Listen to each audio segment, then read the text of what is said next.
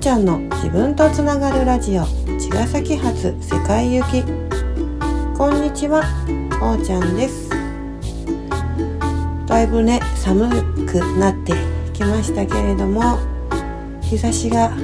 空気がねとっても澄んでいてキラキラキラキラしていて朝本当に気持ちいいですよね。富士山もすごくくっきり見えているようで。なんか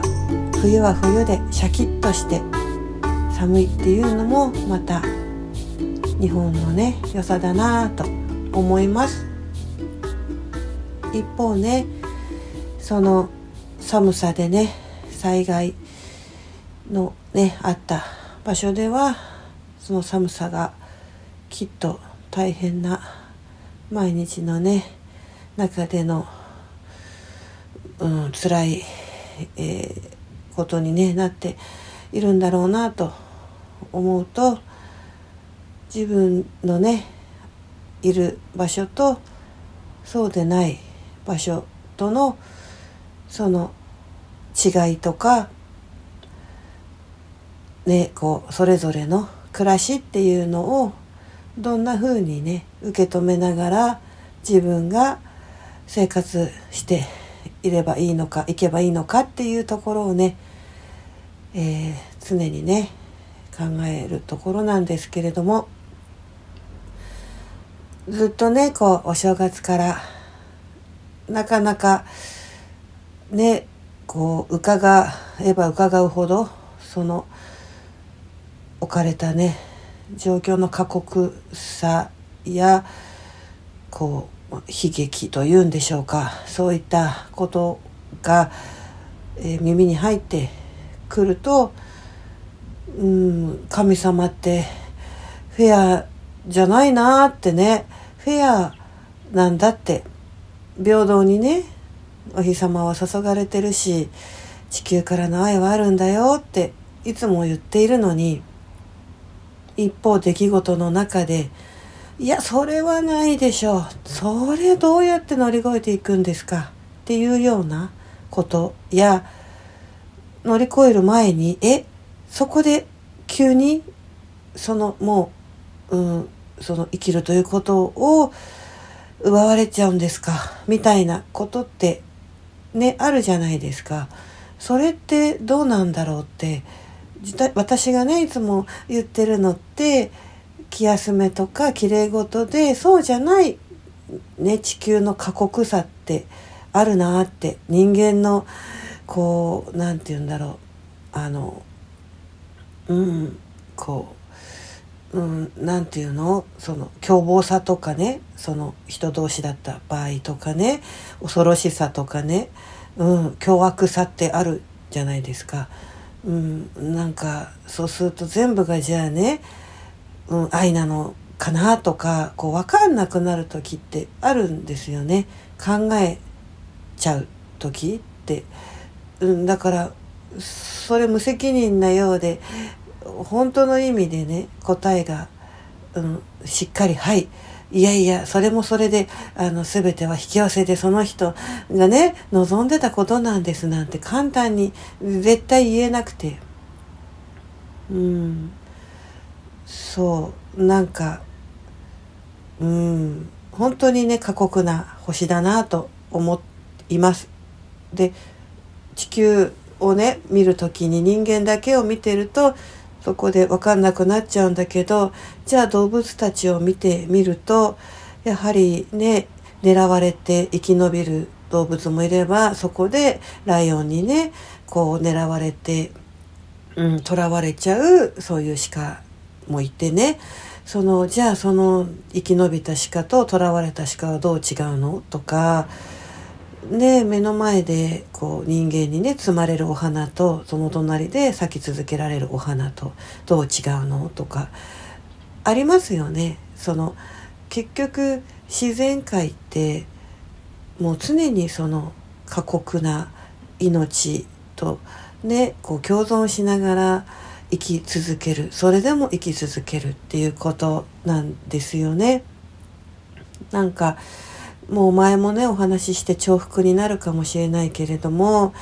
先住民のところにね行ったその、えー、彼がネイティブのね方がその侵略してきたそのよそのね国の、えー、人たちに自分の大事に育ててた森をね全部切られてそこで木を伐採されてねこっそり持ってかれちゃって丸坊主になっちゃって山がね。でもう神様が宿る山ですからね。もうただただ途方に暮れて命をねもうこう引き裂かれたようなね自分の大事なものがこうガタガタってねもう一瞬でこう壊されたようなねそんな気持ちになってそしてねしばらくしてからまた小さな小さな苗木をねあの植え始めたんだそうなんですね。でなぜねこんな辛い思いさせられてそれでもねこうしてまたね文句も言わずにね木を植えた植えるんですかって聞いたら今はこの小さな苗木だけど私たちはいつも7世代先の、えー、祖先祖先子孫まであの、うん、もう思いながら生きているから、えー、その時に森があるように今植えなければ森にはならない。今植えればまた森になるから、えー、そこに木を植えるんですってお話しされたっていう話をね聞いてもうもうそそこだよなってもうそれそういうことなんだよなっていうふうにねうん思うんです。そのつまりはねうんあの自分が生きる方を今許されていてやれることを、うん、やれるなんだろうなやり方でその一つでも残していくというか紡いでいくっていうそのことだけだよなっていうふうにいつも思うんですよね。だからあのうんそこに自分のその中に愛がいろんなことがあっていろんなこと見せられていろんなこと感じて自分自身にもいろんなことがあってもうね腐りそうだし疑いたくなるしもうこんな過酷な地球って思うんだけどでもそのやっぱり一番奥に愛がね自分の中にこう消えない消えていないっていうことをまた感じて確認してじゃあその愛でやれること99%が闇でもその1%の愛光をまた234に、うん、していけるようにまた生きていくっていうことかなっていうふうに思いながら毎日ね感じながら生きています。あの本当にねこのまあ今年に入ってもですけれどもよくね辰年龍の年は、まあ、いろんなことがねいい意味でも悪い意味でも激しく大きく、えー、揺さぶられて起こるって言われてるらしいんですがまさにねそんな幕開けでしたよね。であのねテレビその芸能界だとか、えー、エンターテインメントだとかまあそういうこう政治っていう世界だとか、まあ、いろんな、ね、その人間のそういう、えー、営みというかの中でもいろんなことが本当に本質がね浮き上がってくるなーって思っていて昔というか一昔前はその、えー、光なら光の部分その側っていうのかなこう見せかけっていうかねそういうこうパフォーマンスっていうのかな表っていうところでまかり通ってたことそして、えー、影の部分も必ずその光が激しければ同じ分影もあるんだけどその影の部分はあまり表には出てこないってちゃんとこう陰陽がね、えー、使い分けられててバランスがそれで取れてたんだと思うんですけれども今は、えー、それがこう両面ともにねフォーカスがこう当たってきて自分一人のね人の中に光と影ってあるんだけれどもそれがぐるっとね表だけじゃなく裏も含めてその人として捉えられるようにもうなってうん、来ているよね。で本質っていうのはその表のこう、えー、光り輝いてるところに存在しているわけではなくて光と影の真ん中にあるわけですよね。だからその光も影もどちらにその本質が、えー、当たっていくかっていうところで光にもなるし影にもなる同じ一人の人が、えー、見られ方によってね悪にもなるしあの善にもなるしっていうのは見る人によって角度によって変わってくるし人間には必ず両面もちろんねあるってことですよね。そう考えると、えー、本質っていうのがやっぱり、えー、抗えないわけだしその中に、えー、ねちょっとこううんあのこういたずらとかね意地悪とかまあ、えー、スリルだとかねちょっとこう一般的にはよろしくないものも持ってきている人も中にはねもちろんいるでしょうからそういう方が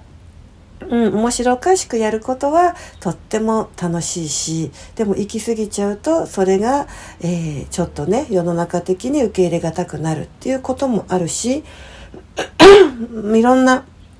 ね、善だけどうしてもそのもう良くないことは受け入れられなくてすごく純度の高い方っていうのも中にはいて本当にもうそれはそれでね世の中ちょっとねずるさとかもあるから生きにくくてね、うん、許しがたくて苦しいっていう場合もあるし自分の本質っていうのはなかなか抗えないんだけれどもでもその中でねよりバランスを持って生きていけるようにあの客観的にね自分を見ることでまた、えー、どこがね自分を生きにくくしているんだろうとか どこがやっぱり自分をねどちらかというと影の方に引っ張り、うん、やすくさせちゃってんだろうなんていうのを見ていくと ごめんなさい。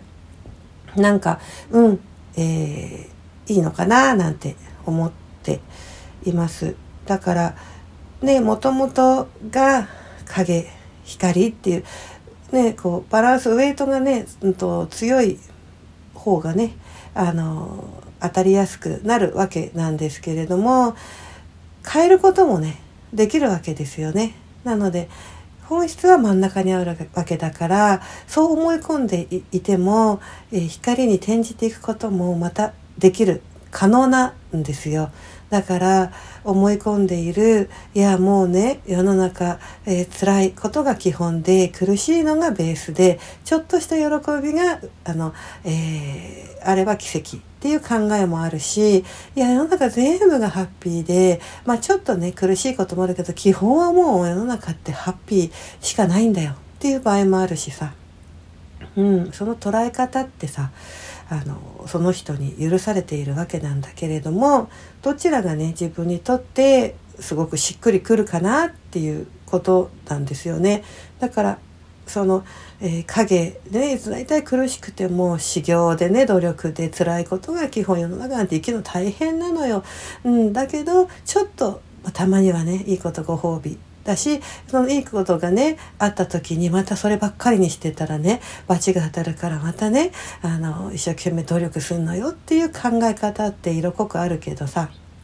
でもあのそれがしっくりきてんならいいんだけれどもなんかそこにやってらんないなとかそうじゃない人もいてなんか割に合わないなみたいのが思えてきたらもうそのステージは、えー、一つやりきったってことでまた違う、えー、ハッピーベースというかねあのように転じて基本はいや実はもっともっと楽に生きてっていいんだっていう方にあのシフトしていくっていうことも、まあ、私はねそこを、えー、まあ、おすすめしているというかあのやりきってまだねそこがあのどうしても取れな取れないんだったら、えー、考え方変えてシフトすることは今世でも間に合うんだよっていうことをなぜなら、え本質っていうのは、え陰と陽両方の、え本当に真ん中に存在していてどちらにも転ずることができるんだよっていうことを話してるんだけど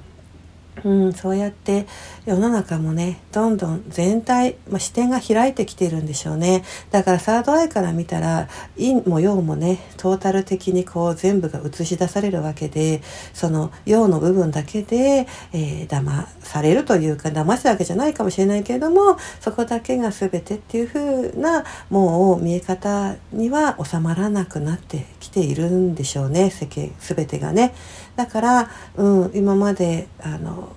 どこに本質があるんだろうっていう目で見てこなかった方たちも、えー、そういうところを捉えていく力が、えー、養われていくと物事の全体像やそこにこう奥にねうん、秘められている、えー、もう一歩違う一面なんかも、え、見えるようになってくるとますます優先順位とか本当に大事にしたいもの本当につながっていきたいものエネルギーとして取り入れていきたいものは何だろうってこともまた分かってくるのかななんていうふうにも思っています。はい、私自身もそうやって、えー、どんどん